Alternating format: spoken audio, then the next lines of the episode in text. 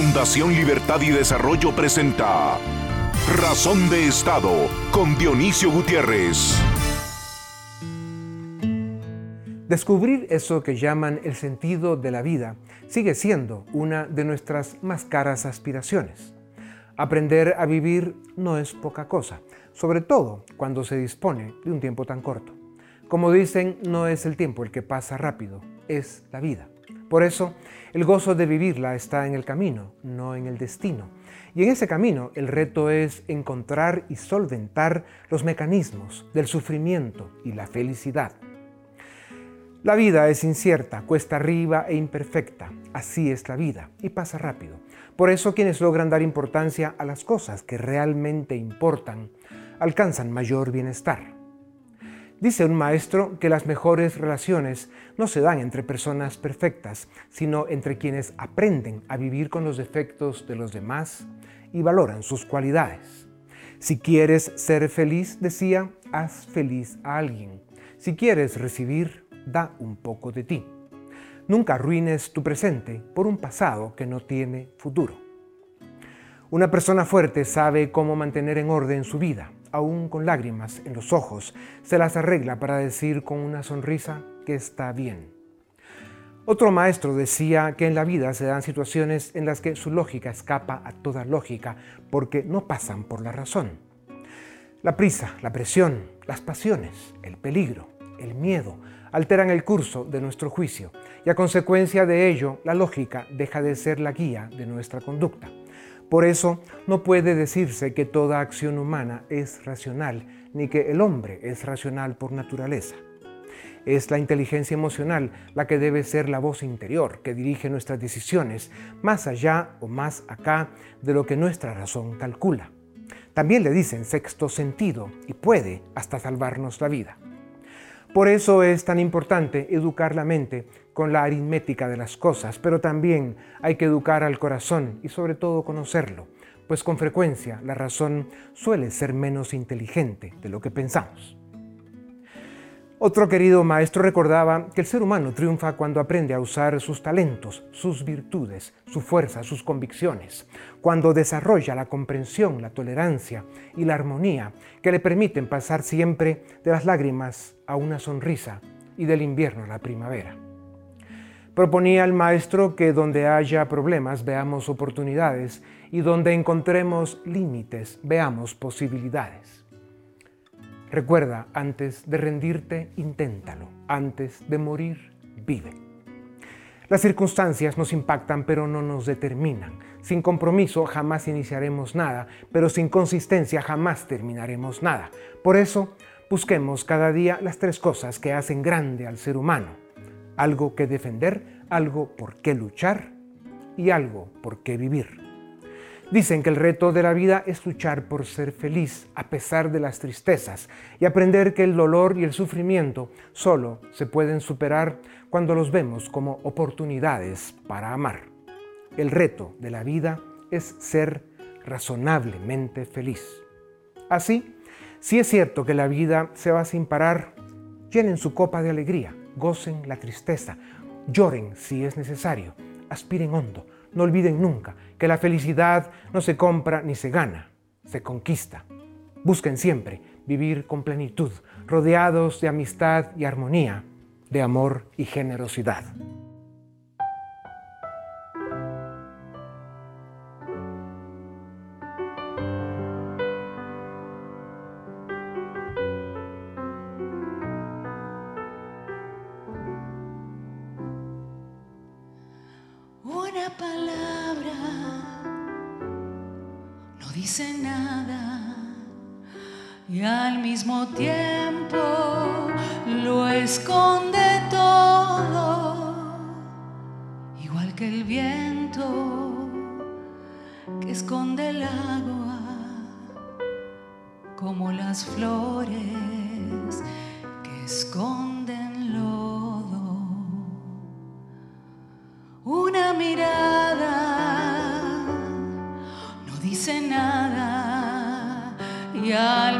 Tiempo lo dice todo como la lluvia sobre tu cara o el viejo mapa de algún tesoro como la lluvia sobre tu cara o el viejo mapa algún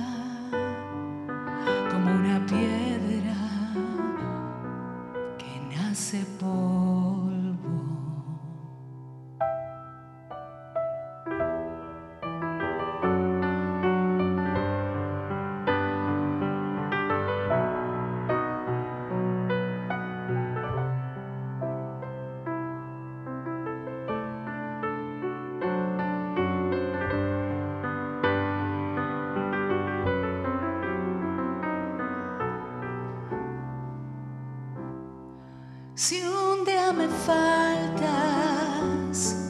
no seré nada. Y al mismo tiempo lo seré todo, porque en tus ojos están mis alas y está la orilla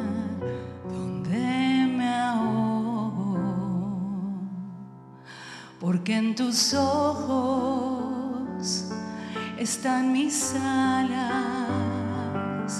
y está la orilla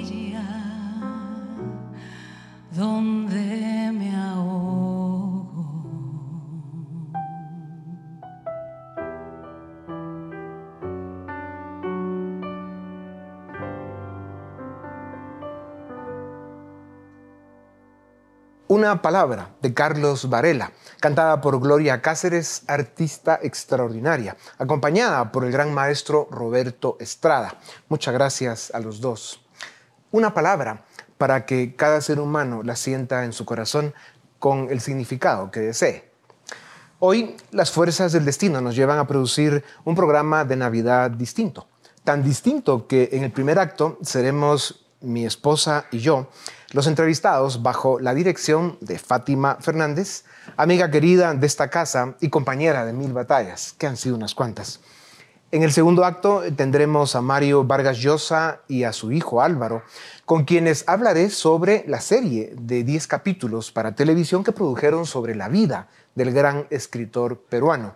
Y en el tercer acto tendremos eh, como invitados de honor al doctor y humanista Luis Pedro Villanueva y a Richard Aikenhead, economista y politólogo, con quienes hablaremos de cualquier cosa menos de medicina, de economía o de política. Fátima, el mando de este programa es tuyo. No Gracias. puedo creer que pasemos de entrevistador a entrevistado. Sí, siempre he soñado con tener esta oportunidad y me sucede muy Pues poco. qué honor no, el no me mío. invitan a, a entrevistas. Empecemos. Ya son 30 años de hacer un programa de televisión. Primero fue Libre Encuentro durante 20 años, luego vino Dimensión, que fue una especie de transición, para dos años después llegar a Razón de Estado. ¿Qué toca? ¿Qué viene? ¿Qué nos deberíamos esperar de aquí en adelante? Bueno, después de 30 años de hacer televisión, ¿verdad? Y sigo aprendiendo porque este tema es complicado. Y después de 15 años eh, de, de proyectos en nuestra fundación, Libertad de Desarrollo, pero sobre todo después de 42 años de ser un activista por las causas de la libertad, pues eh, eh, lo que yo veo que toca ahora eh, para nuestra fundación y para el programa de televisión que hacemos es eh, llevarlo a la América Latina, a Iberoamérica porque eh, en esta casa sentimos que de alguna manera América Latina está traicionando la libertad y, están pasando cosas que, nos obligan a salirnos del lodo, le digo yo, de lo que es el, debate diario de, de la degradación, la mezquindad, lo bajo que ha caído la política y subirnos a un nivel pues, más alto en el que busquemos recuperar valores, eh, de alguna forma proyectar principios. Y tenemos varios proyectos, eh, seguir con un esfuerzo del que somos parte, que es una escuela de formación para técnicos de la política, para dirigentes en los diferentes sectores de la sociedad y luego eh, desde la fundación seguir siendo el tanque de pensamiento que somos, una fundación que, forma, que está formada por un gran equipo de profesionales e intelectuales de los que al menos yo me siento muy orgulloso. Y luego pues eh, tenemos nuestros encuentros ciudadanos y los eventos que en cuanto nos permitan las circunstancias regresaremos a ellos.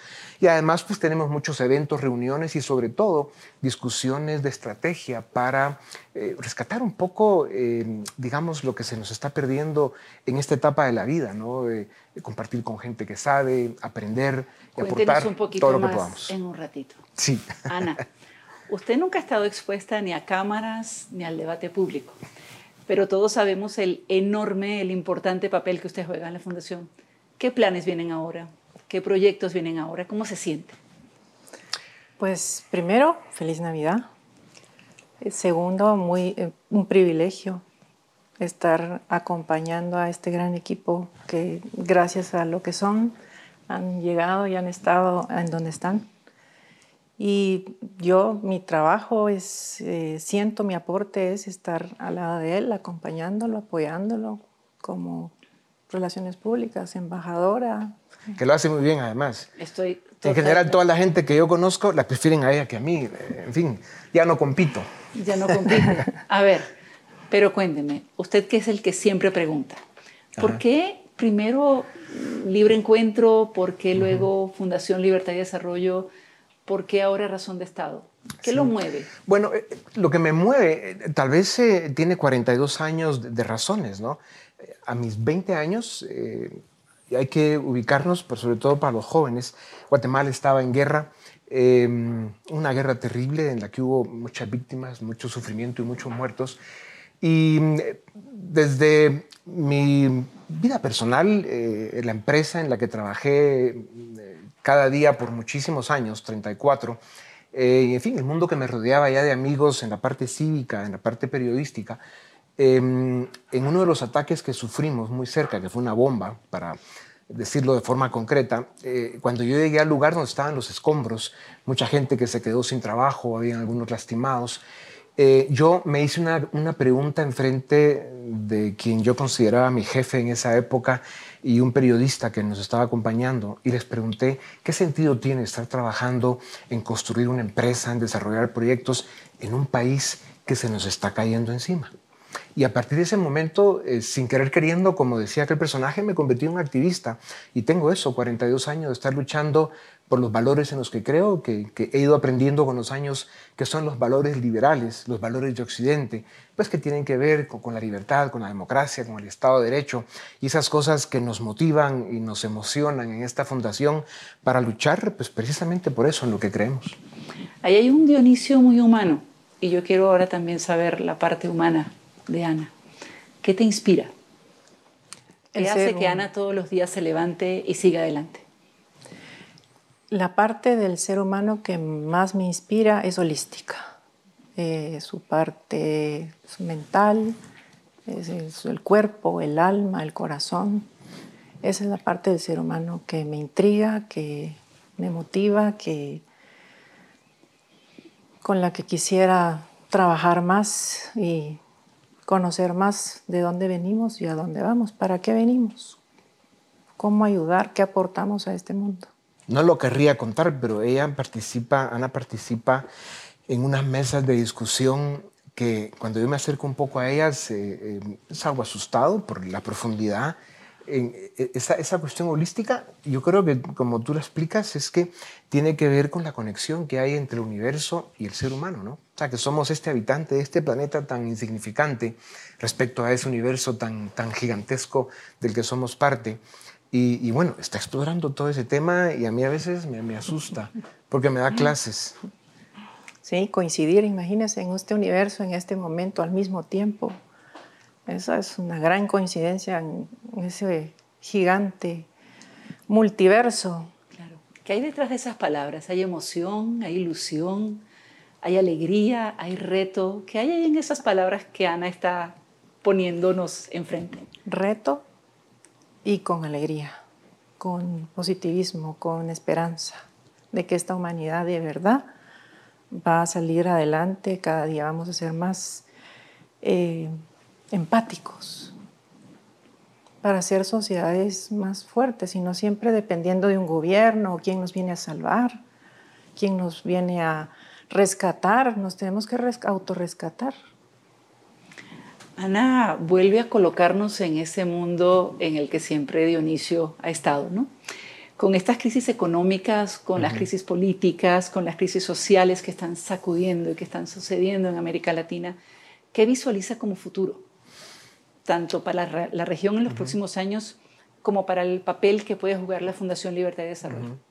Cuando Ana y yo eh, llegamos al final de cada día y nos juntamos siempre a tratar de compartir algunas de estas y lo pasamos muy bien, siempre coincidimos, como, como dice Ana, en, el, el mundo que yo vivo cada día y el mundo en el que ella está.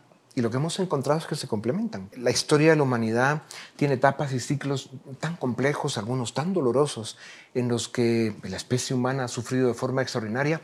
Yo siempre recuerdo los primeros 50 años del siglo pasado, cuando se vivió la Primera Guerra Mundial, la pandemia que mató a más de 50 millones de seres humanos, luego la Gran Depresión que causó hambre, pobreza, una destrucción en todo el planeta, y luego la Segunda Guerra Mundial que fueron nuestros abuelos o bisabuelos dependiendo de la edad que cada uno tenga. Entonces, cuando uno ve lo que produjo, lo que produjeron esas crisis, fueron seres humanos extraordinarios. Probablemente los mejores seres humanos que ha producido la especie humana en un buen número de siglos eh, fueron producto de esos 50 años de crisis. Y eso, pues, eh, digamos, logró, motivó a que el mundo entrara en procesos de transformación profundos y que resultaron ser de grandísimo beneficio. Entonces, el, mundo holístico eh, del que habla Ana y la esperanza y el optimismo con el que ella vive y lo transmite a toda la gente con la que habla y se relaciona, pues viene un poco de esas lecciones, ¿no? Y yo creo que la crisis que estamos viviendo hoy que, ya lleva unos años y creo que va a durar unos cuantos más, pues nos va a permitir otra vez aprender, madurar como seres humanos, evolucionar. Usted habla de crisis, hablo de dolor, hablo de evolución. En mitad de todas esas crisis también todo ese dolor tiene que ver muchas veces con los ataques que uno recibe. Y yo quisiera preguntarle a Ana cómo le toca o cómo le ha podido tocar enfrentar esos ataques que recibe su esposo y que de alguna manera usted que está alejada de lo público, pero que está metida en el corazón de su trabajo, de su día, de la fundación, de todos los proyectos, ¿cómo lo vive? Yo diría que la peor parte la llevaron los hijos, por la edad que tenían, la inmadurez para entender tantas cosas, las cicatrices que eso deja, y, y uno sabe que todo pasa, y todo va a seguir adelante y se va a rescatar y la procesión se lleva por dentro, él es el que llevaba la peor parte eh, y hemos salido adelante y, solo viendo para atrás vemos que hemos podido salir bien, felices. Sí. Y los niños eh, también, se han ido curando sus heridas con su madurez. Con... Sí, que fueron años algunos muy duros, ¿no? Porque de alguna forma, como dicen, la juventud y la experiencia lo hacen a uno a veces ser eh, más que audaz temerario. Y sí, he enfrentado eh, algunos de, de, los grupos, personajes, gobiernos, etcétera, etcétera, que creo yo que le han hecho un daño enorme a Guatemala, a la región, y eso pues tiene consecuencias, ¿no? Pero Ana, Ana es muy generosa, eh, ella, eh, la forma en que, en que, me ha acompañado en todos estos años y, la forma en que además se consolaba a mis hijos en los momentos difíciles, eh, todo eso pues nos ha ayudado a estar donde estamos hoy. ¿verdad? En un momento de transición, de cambio, viendo nuevos proyectos, teniendo una visión optimista, con esperanza, eh, con un futuro cercano y sobre todo tratando de devolver y de aportar eh, para, para que exista reciprocidad por todas las oportunidades que la vida nos ha dado. Así que creo que nos vienen años muy buenos y yo aquí tengo una aliada estratégica de primer orden. Ana, ¿hay alguna diferencia ideológica entre el presidente y la vicepresidenta de la Fundación Libertad y Desarrollo? Siempre. qué bien, qué bien, qué bien, eh, los debates empiezan en casa antes de, la- de salir en algún programa o algo. Él me enseña muchas cosas, eh, yo doy mi punto de vista, al final coincidimos más que nada, Eh, pero sí, yo tengo mi punto de vista y nos respetamos. Yo no quisiera preguntar quién cede más. ¿Yo? ¿Quién más? ¿A quién, O quién sea, cree? Eso, eso es así, pero, pero no, es, es cierto. Para mí, Ana ha sido una, una excelente coach eh, de debates. eh, las cámaras y estas cosas, eh, digamos, no, no es el ambiente en el que a ella más le gusta estar. Es muy discreta, es muy cuidadosa y muy prudente. Pero fuera de cámaras, atención. Y, y además de que debate muy bien y con mucha fuerza, eh, me ayuda de una manera muy importante. Lee mucho, eh, tiene acceso a mucha información. Entonces, pues claro, dos personas que se supone que están más o menos bien informadas, pues suben el nivel de debate y la verdad que lo disfrutamos. Cuando les tocó el encierro, ¿qué pasó allí? ¿Cómo lo vivieron? Porque tienen agendas probablemente bastante separadas y cada uno tiene una vida y una actividad y proyectos y cosas en las que trabajan. Cuando les tocó estar tantas horas juntos, ¿cómo lo vivieron? La verdad que eh, fue un proceso eh, fascinante de aprendizaje, nos acercó. Hoy sentimos ser eh, una pareja más cercana, más unida, nos conocemos más. Eh, sí, debemos confesar de que, digamos, el vino se convirtió en, en un compañero diario, porque, digamos, toda esa etapa complicada de esa palabra que no queremos mencionar en este programa de Navidad, pues solo se podía superar cada día con, con un poco de ayuda eh, anestésica, para ponerlo en términos médicos. Pero en, en mi caso, pues yo estaba todos los días viendo lo que me tocaba ver, ¿no? En, en el tema eh, humano, en el tema empresa, en el tema de la fundación. Estuvimos muy activos, sobre todo viendo cómo ayudábamos eh, al- a, nuestro país y a la región en un momento de una crisis tan severa. Pero, pero a la pregunta concreta, lo pasamos bien. Ana, ¿es verdad? Sí, la verdad que él, cada uno en, en sus ocupaciones y en la noche nos juntábamos a contarnos lo que aprendimos, lo que vivimos, lo que hicimos y ya compartíamos cada uno desde nuestros puntos Claro, de vista. A entender el drama humano que estaba viviendo el mundo, ¿verdad? Porque fue una cosa muy, muy seria que la vamos a superar. Yo quiero hacer un brindis por eso. Y quiero agradecerles la enorme oportunidad de estar aquí con ustedes Gracias. conversando Muchas gracias, y Fátima. de tener este primer acto de libre encuentro que hasta aquí termina. Salud. Excelente. Salud. Salud, señora. Salud. Y Gracias. dijo libre encuentro, lo cual me encanta porque es razón de Estado. Salud. A continuación, una entrevista exclusiva en Razón de Estado. Bienvenidos. Desde lo que fuera una cárcel en la ciudad de Coral Gables, en Florida, y que hoy es un museo, el Museo de Coral Gables, tengo el privilegio de presentarles a Mario Vargas Llosa y Álvaro Vargas Llosa. No necesitan presentación. Hoy eh, trabajan y hacen un esfuerzo extraordinario por los valores de la libertad para Iberoamérica desde la Fundación Internacional para la Libertad.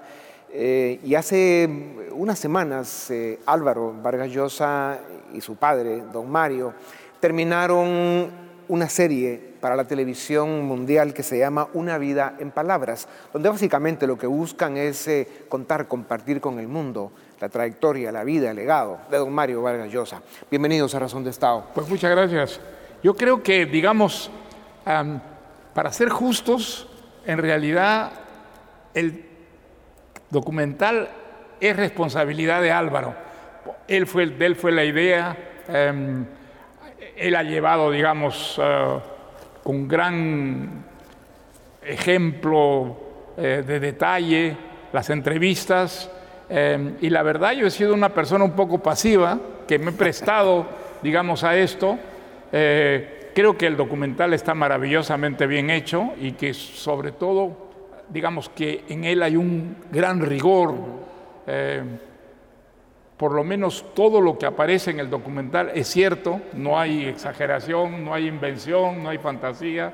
Eh, no, no, es, es- es una, una- una realidad eh, vivida y expresada, pues más o menos Sí. eh, de, una, de una manera coherente, espero. Mario, y y además yo que ya tuve la oportunidad de ver una parte de la serie, porque Álvaro de forma muy generosa me la adelantó, Eh, además vi que, que eh, la fuiste produciendo con Álvaro de una, de una manera espontánea, natural. Sí, sí, Estabas una contando muy tu vida. espontánea, muy natural, pero en gran parte se debe, digamos, al trabajo de Álvaro, que se preparó muchísimo para esto. Eh, lo filmamos en distintos países, además, Sí. eh, de los países pues, donde, donde he vivido yo. eh, y creo que tiene esa, digamos, eh, seriedad, eh, esa verdad ah, que se expresa tanto en las preguntas como en, en las respuestas que he podido Sí. dar. ¿no? Se, se nota que Álvaro tiene experiencia en lo que es producir televisión y, y se nota además que, que le pusieron una dedicación, un compromiso enorme eh, y mucho corazón al haberla producido. Mario, eh, no merecías nada menos en este momento de tu vida eh, el que se produzca una serie de televisión, que es además las Bueno, plataformas pues, que están de moda hoy en fue día. Una, fue una, para hablar de tu una vida, iniciativa de, de Álvaro, a mí no se me pasó nunca por la cabeza, pero digamos, él, él gestionó, él bu- buscó, digamos, eh, a, la, a la- a la televisión azteca, que es la que, digamos, ha, ha producido, digamos, esta, esta serie. Así que, digamos, yo le paso la, la- la Sí. responsabilidad ah, y, y el- y los méritos Sí. que, que tiene el documental. Álvaro, cuéntanos, eh, primero, ¿cuándo empieza a salir ya pública to- toda la serie? ¿En qué plataformas podemos verla los iberoamericanos? Y luego te haré preguntas sobre el- cómo vivieron la producción y los lugares, etcétera. ¿Cómo no? La, la produjo el, bueno, el Grupo Salinas, son dueños de Televisión Azteca y de, y de muchos otros eh, medios audiovisuales en, en México. eh, y la produjo, eh, digamos, a través de un grupo de personas que están muy vinculadas, por cierto, a la causa de la libertad, porque también llevan Caminos de la Libertad y ahora el Centro Ricardo Salinas Pliego, eh, por el, el presidente del Grupo Salinas. Eh, ellos tenían eh, mucho interés en que la, la hiciéramos con, con ellos, porque no solamente tienen una identificación muy grande con él y conocen muy bien su obra, y esto para mí era muy importante, porque finalmente es un escritor, antes que cualquier otra cosa es un escritor, sino que además tienen una identificación con nuestras ideas. ¿no? Por eso eran un partner eh, ideal para, para ellos. Entonces, ellos ahora ya la han pasado en México, la han pasado en la televisión mexicana, se ha pasado eh, completa, y ahora la van a poner en distintas plataformas, primero en, la- en el centro Ricardo Salinas Pliego, dentro de muy pocas semanas, creo que dos o tres semanas, donde va a estar abierta al público en, en general, eh, y luego una siguiente etapa eh, en eh, Amazon, que tiene un acuerdo con, con ellos. Eh, la idea es que pueda llegar a un público no solamente hispanohablante, por tanto, cuando se publique y se difunda en el centro Ricardo Salinas Pliego, que estará en, en la página web, por tanto, de libre acceso, habrá subtítulos en inglés, de manera que estará también disponible para un público no hispanoparlante, ¿no? porque esto era muy importante para nosotros, que tuviera una exposición que, va- que fuera más allá del ámbito de la lengua. Claro. ¿no? Y, y creo que Iberoamérica eh, se los debe agradecer porque una vida como la de Mario Vargas, yo sé qué pena que está acá presente y estamos hablando de él, pero es lo que toca. Eh, una vida como la tuya, Mario, eh, eh, merece ser contada. Es tan rica, llena de, de novelas en sí misma de la vida real, porque tú has sido un protagonista de, de muchas facetas de la Es vida verdad, del mundo, ¿no? La sí. política, Sí, eh, tu vida y- y personal, creo escritor. que el, el documental muestra, digamos, esas Exacto. distintas etapas eh, en las que he vivido, pues distintas aventuras Así también, es. ¿no? Sí, sí, no, qué emocionante. La verdad que, que da gusto. Él siempre dice, Dionisio, una cosa que yo creo que es muy cierta, pero no todo el mundo entiende o no todo el mundo quiere ente- entender porque no conviene. Él dice, yo no soy dos ni tres personas, soy una sola. A la gente lo mutila con frecuencia, ¿no? Dice, bueno, la gente, por ejemplo, que ha leído sus novelas y al que, a las que le gustan sus novelas, pero que a lo mejor está no muy de acuerdo con sus ideas políticas, entonces se queda con el escritor, pero, digamos, elimina, anula por completo su otra dimensión, que es la del, del actor cívico, el actor político, como queramos llamarlo, ¿no? O la gente, digamos, que conoce su vida, porque, bueno, como una persona pública, pues es siempre materia de mucha información periodística, pero que no ha leído su obra y que no tiene una idea de hasta qué punto sus experiencias personales, sus vivencias, han sido claves para la formación de esa obra. ¿no? Entonces, el documental hace todo eso, quiere mostrar que aquí hay una obra, hay una trayectoria política y hay una vida, y que las tres cosas están profundamente vinculadas entre sí y que hay, el resultado de eso es una persona, no dos ni tres, no hay que mutilarlo, es una sola persona, o te quedas con la persona o no te quedas con la persona, pero lo que no puedes es mutilarlo A de esa mí, manera. Digamos, es la parte que me, gusta más del documental. El que no haya separación entre Claro. el trabajo de un escritor y el militante político, eh, y, el- y la persona pues que además ha viajado y que ha tenido distintas experiencias. Y un defensor de la libertad y de los valores de Occidente que tiene un mérito especial. Yo creo que ¿no? sí, yo creo que, Sí. digamos, hay un aliento de libertad ah, en el documental Sí. que, que yo empecé a sentir, digamos, eh, muy, muy joven, ¿no? Eh, yo creo que fue sobre todo el viaje a la URSS que hice el año 56. Y, y ese, viaje fue para mí absolutamente fundamental, porque yo dije, si yo viviera en este país, yo estaría probablemente en el Gulag, o sería, digamos, Claro. esos parias que andan por las calles, que no tienen, digamos, un registro de la Unión de Escritores y que, digamos, llevan a, a cuestas su, su vocación literaria sin, sin poder materializarla. sí. Y creo que a partir de entonces el amor a la libertad ha sido absolutamente fundamental. Un rebelde en vida, contra del sí. autoritarismo y de los abusos del Sí, poder. Álvaro, de, de alguna manera eh, la serie eh, agarra un poco las, las partes importantes del pez en el agua y luego continúan el resto de la historia de- del legado y de la vida de, de este personaje que, que cuando hablamos de todas las dimensiones de su vida, pues es la vida de un ser humano muy completo, ¿no? Claro. Mira, te cuento antes que nada cómo surge la idea. Yo tenía desde hace ya bastante tiempo la idea no de una serie televisiva, sino de un libro a cuatro manos. Como yo he hecho algunos libros a seis manos con Carlos Alberto Montaner y Plinio Mendoza, el Manual del Perfecto Idiota, y luego las continuaciones, yo tenía esta idea vaga eh, que no terminaba de definir. Eh, porque había leído un libro de Jean-François Rebel, un gran liberal francés, un gran defensor a quien él, él admira mucho también y, fue, y que fue amigo tuyo en vida, también amigo mío. Tengo Y gran admiración por él. así es, él escribió un libro muy bonito, que es un libro a cuatro manos con su hijo, que es un monje budista. Mira, este filósofo francés liberal tiene un, un monje que se hace, un hijo que se hace monje budista. Mathieu Ricard. Exactamente. Lo conozco. Bueno, pues y el, monje libro- y el, el filósofo. el libro es muy bonito, el Es muy bonito. Se llama una- Moine y es los una filósofos. El monje. constante entre los Exactamente. dos, ¿no? Y es un diálogo entre Oriente y Occidente, Sí. entre el padre y el hijo. Gran libro. Y yo decía, este libro es precioso. Yo tenía la idea, tenemos que hacer algún día algo, claro, tra- traducido a nuestra realidad, ¿no? Pero bueno, poco a poco evolucionó la idea, vivimos en un mundo audiovisual, vivimos en un mundo donde el mundo audiovisual es muy importante. Y luego vino la otra parte de la reflexión, que es la que tú has mencionado, el pez en el agua. Yo decía, bueno, la gente se ha quedado con ganas de saber más, porque hasta, digamos, el pez en el agua llega hasta el año 58, hasta su viaje a Europa, eh, pero claro, después de eso ha habido muchas décadas de- Claro, de, vivencias, de obras, de, de, mm, participación política. Entonces, eh, que sí, tuve la idea también de que quizá dejar un testimonio audiovisual que fuera, digamos, permanente, que tuviera una vocación de permanencia, que no fuera un programa efímero, eh, que retomara un poco todo lo del pez en el agua eh, y luego lo prolongara ¿no? hasta, hasta nuestra- nuestros días. Y así que la serie, por eso es tan larga, tiene 10 capítulos, porque abarca muchos años, Y muchos abarca facetas. distintos países también. ¿no? También Sí, sí. hicimos un recorrido por varios países europeos, Yo lo que pude ver es- se va latinoamericanos, muy Estados rápido, Unidos. Se, se disfruta y debe terminar siendo eh, pues una obra obligatoria, ¿no? a, la, a la que los iberoamericanos nos obliguemos a verla y analizarla y que nos motive a los que no lo han hecho leer las obras de don Mario Vargas Llosa. Ojalá, esa es exactamente la idea. Sí, una obra como La fiesta del chivo, por ejemplo,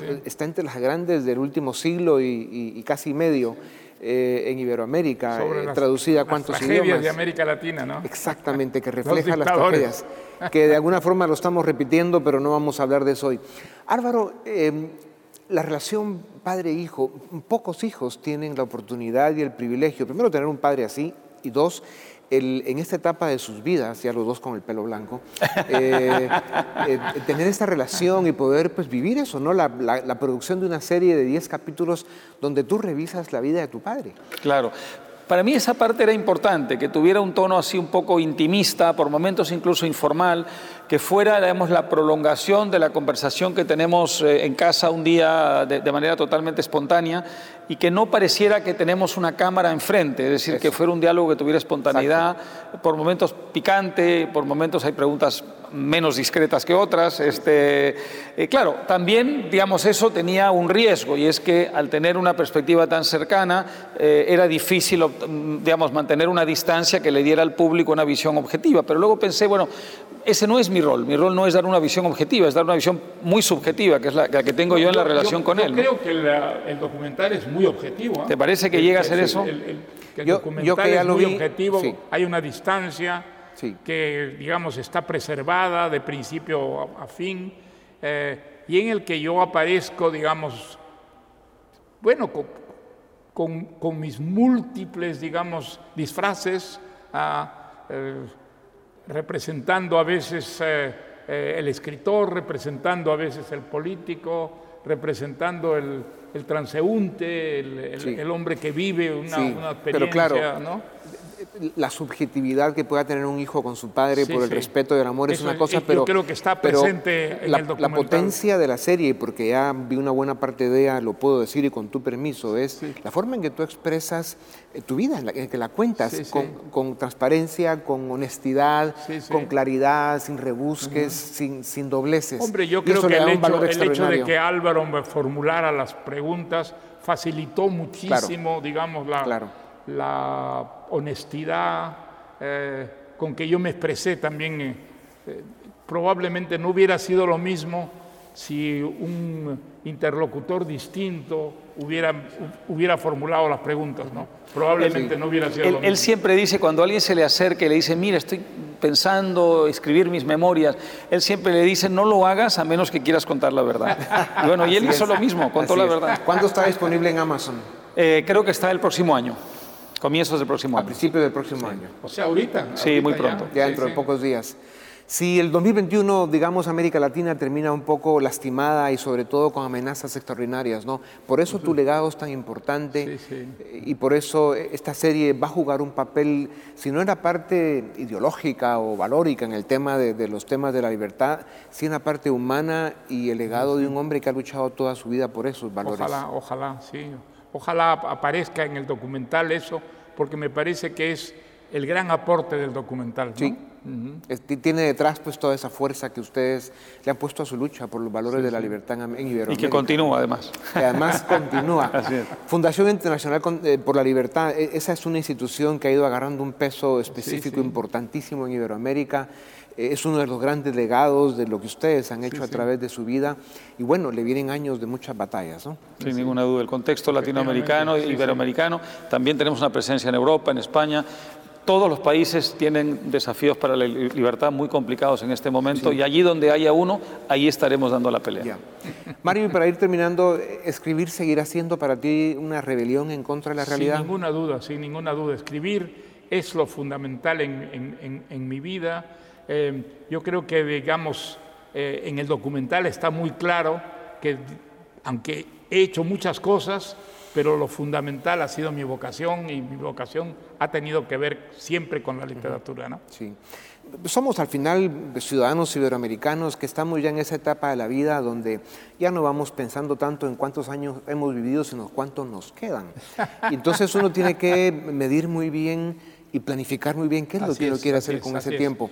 Hombre, pues yo fundamentalmente quiero escribir, quiero seguir escribiendo hasta el final, eh, lo cual no significa que ignore el, el resto de los problemas, no, ni muchísimo menos. Ahora, por ejemplo, me preocupa muchísimo América Latina porque creo que vive un momento muy crítico en, en su, en su historia, pero digamos, mi vocación está allí y, y será siempre el, el eje de, de mis actividades, ¿no? Sí, sí. Pues felicidades, Mario, un grandísimo Pues privilegio. Encantado, Álvaro, muchísimo gusto. adelante y esperamos de verdad que esa serie ya esté pública porque merece ser vista por el mundo Bueno. entero. Muchas gracias, Así que y gracias por este por todo espacio. lo que haces tú también por la causa de la Sí, sí. libertad. Sin Seguiremos en duda, eso. sin y ninguna además duda. juntos. A ustedes también gracias. Continuamos con Razón de Estado. A continuación, una entrevista exclusiva en Razón de Estado. Bienvenidos otra vez. Ahora tengo el privilegio de presentarles a Luis Pedro Villanueva y a Richard Aikenhead. Doctor, ingeniero, licenciado, politólogo, no necesitan presentación, tienen suficientes títulos y un gran nivel académico.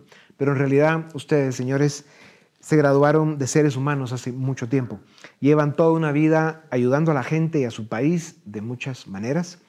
Dicen que el ser humano triunfa cuando aprende a usar sus talentos, sus virtudes, su fuerza, sus convicciones. Ustedes ya ganaron todos los exámenes también hace mucho tiempo. Doctor, el ser humano pasa por un ciclo de crisis, incertidumbre y hasta desesperanza. ¿Cómo y dónde encontramos respuestas, luz y esperanza para 2022?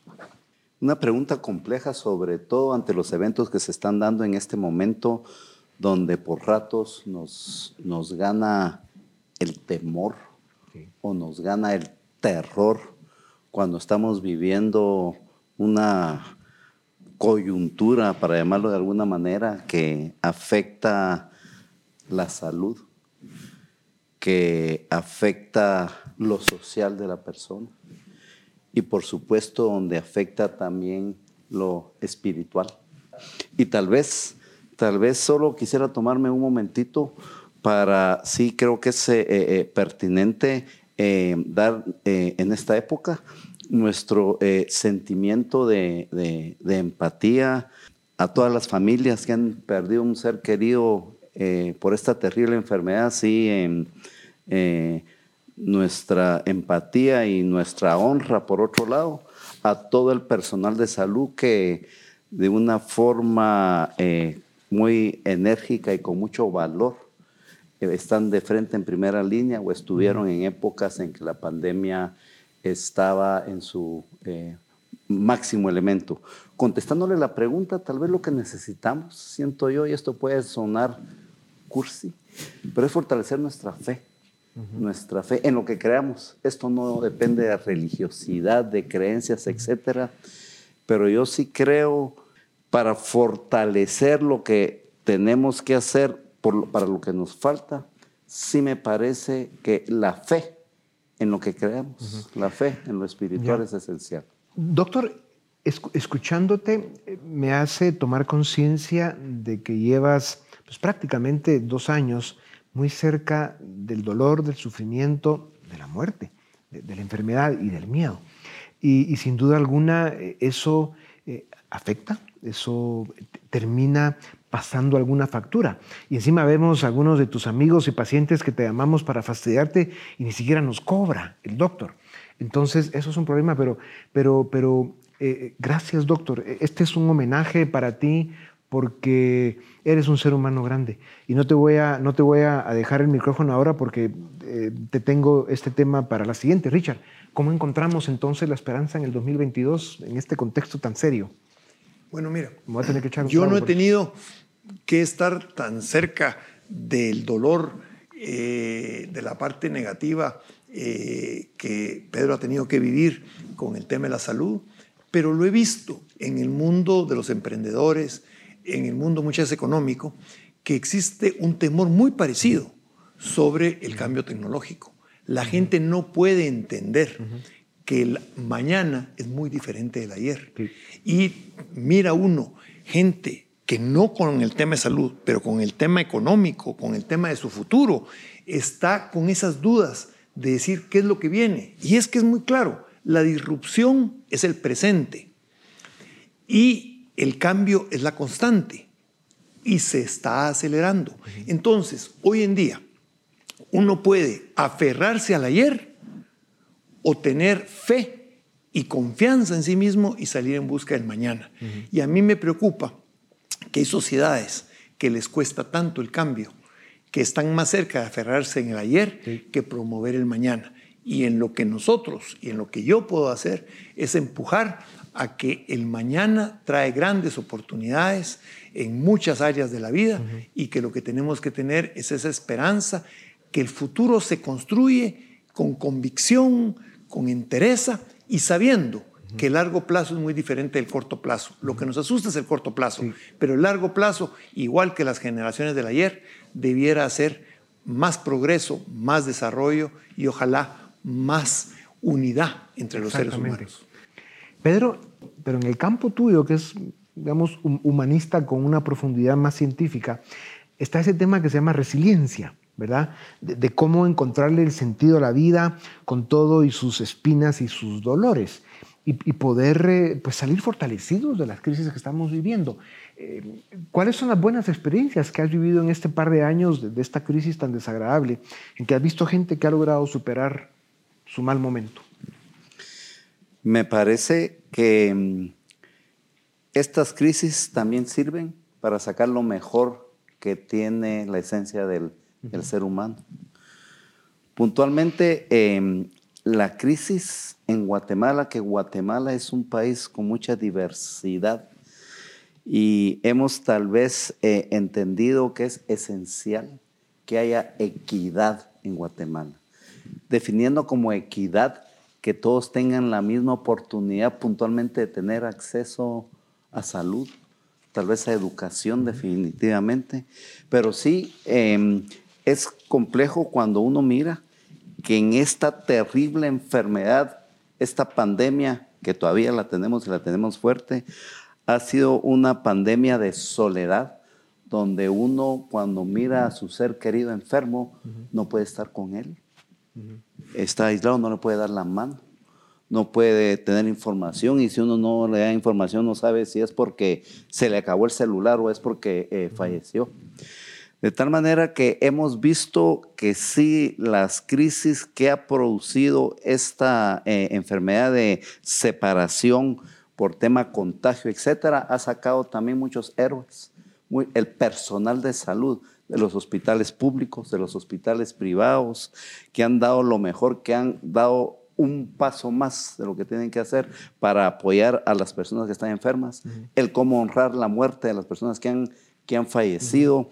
Eh, me parece que vamos, primero Dios, a salir más fortalecidos eh, en muchos aspectos a través de esto. Y yo, eh, doctor, solo espero que, en general la especie humana eh, sea capaz de agradecer a los doctores, a las enfermeras, enfermeros, a todos los técnicos del sistema de salud del mundo, que han tenido que trabajar en contra de la corriente con pocos recursos 24 por 7 durante casi dos años. Y eso tiene que ser reconocido y valorado en su justa dimensión que es muy grande.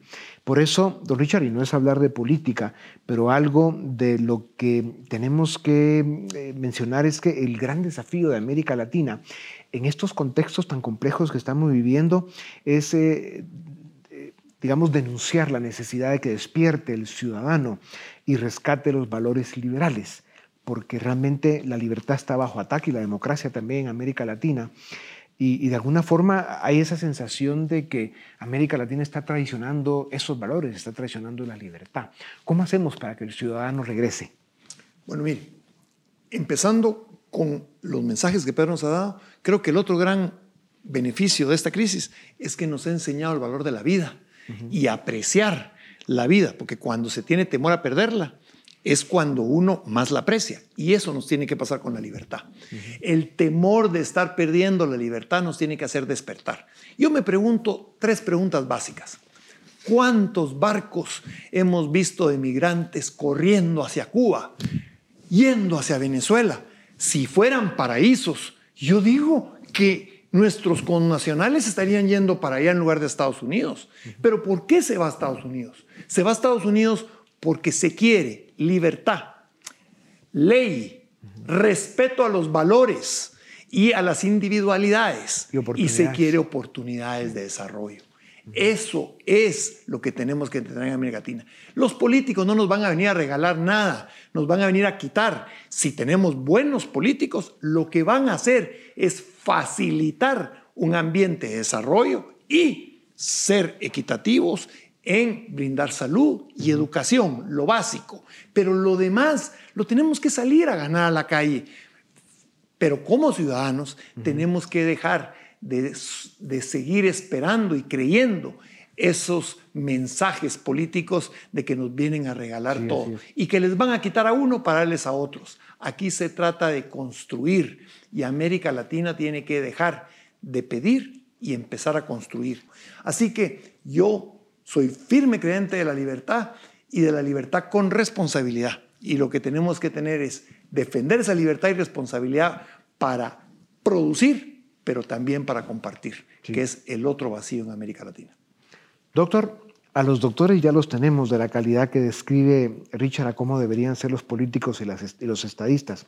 Si fueran eh, los políticos eh, como Richard lo describe, como el estadista que él es, pues sí, sin duda alguna América Latina tiene mucha esperanza. Yo antes de irnos quisiera hacer un enorme brindis con ustedes, porque e, esta práctica que hemos tenido acá es, es un homenaje a ustedes, que son dos seres humanos extraordinarios, sin importar eh, nacionalidad o profesión.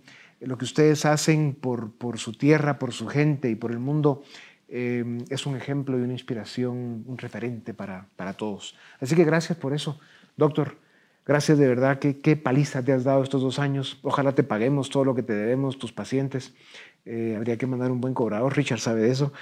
Y, gracias, don Richard, de verdad, es, esa visión y terminar eh, este programa de Navidad de 2021 con, esas reflexiones y, con estas, eh, digamos, ideas motivadoras, pues refresca y nos hace terminar el año con esperanza. Así que gracias, de verdad. A ustedes también gracias por habernos acompañado todo este año. Este es nuestro último programa y sin duda alguna, y si Dios quiere, nos vemos en el 2022. Muchas gracias y hasta la próxima. Razón de Estado con Dionisio Gutiérrez es una producción de Fundación Libertad y Desarrollo.